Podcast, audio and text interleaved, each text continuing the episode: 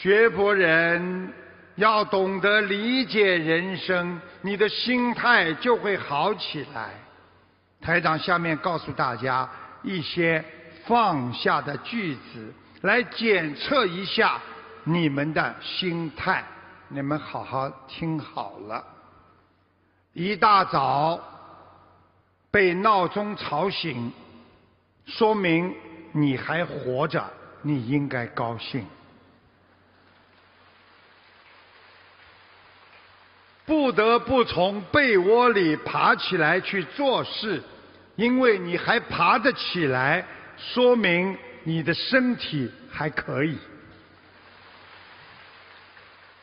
收到一些短信，邀请你来吃饭聚聚，说明还有朋友想着你。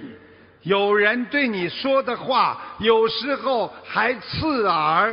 说明还有人注意你，想提醒你。总担心自己的体重超标，说明你还是吃得起，还有营养成分在。总想出去拜佛放生。说明你生活还有希望，慈悲心还有，你不会生恶病啊！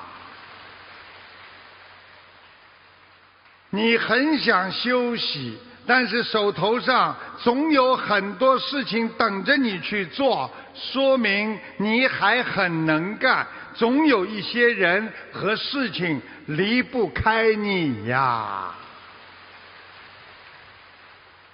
听了这些话，如果你们在下面的人还能发出会心的微笑，你们感觉台长讲的很对很好，说明你现在的身心那是健康和幸福的。